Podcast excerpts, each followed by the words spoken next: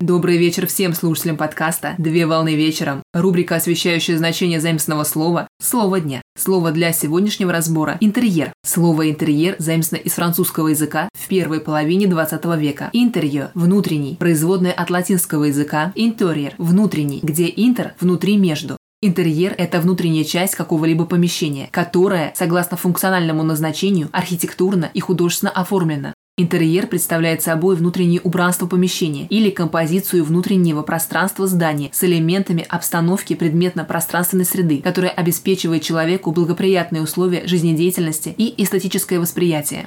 В архитектурном значении интерьер представляет собой вид изнутри на какой-либо объект, Понятие противоположно по значению слову «экстерьер» – вид снаружи на здание или сооружение. Так, план – это вид сверху вниз, плафон – это вид снизу вверх, фасад – это вид сбоку, сзади, спереди, а ракурс – это вид с угла.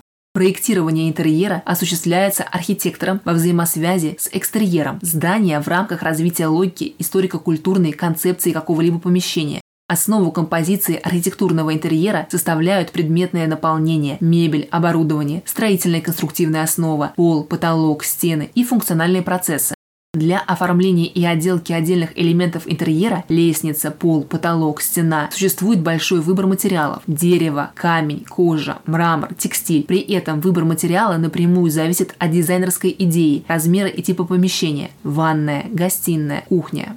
В художественном значении интерьер представляет собой жанр и его разновидности, при исполнении которого изображается внутренний вид дворцовых, жилых, церковных и иных сцен в интерьере. При этом жанр существовал в период Средневековья и итальянского возрождения, но обрел самодостаточную форму в голландском искусстве XVII века.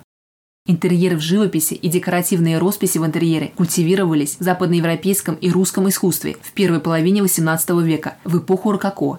На сегодня все. Доброго завершения дня. Совмещай приятное с полезным. Данный материал подготовлен на основании информации из открытых источников сети интернет с использованием интернет-словаря иностранных слов.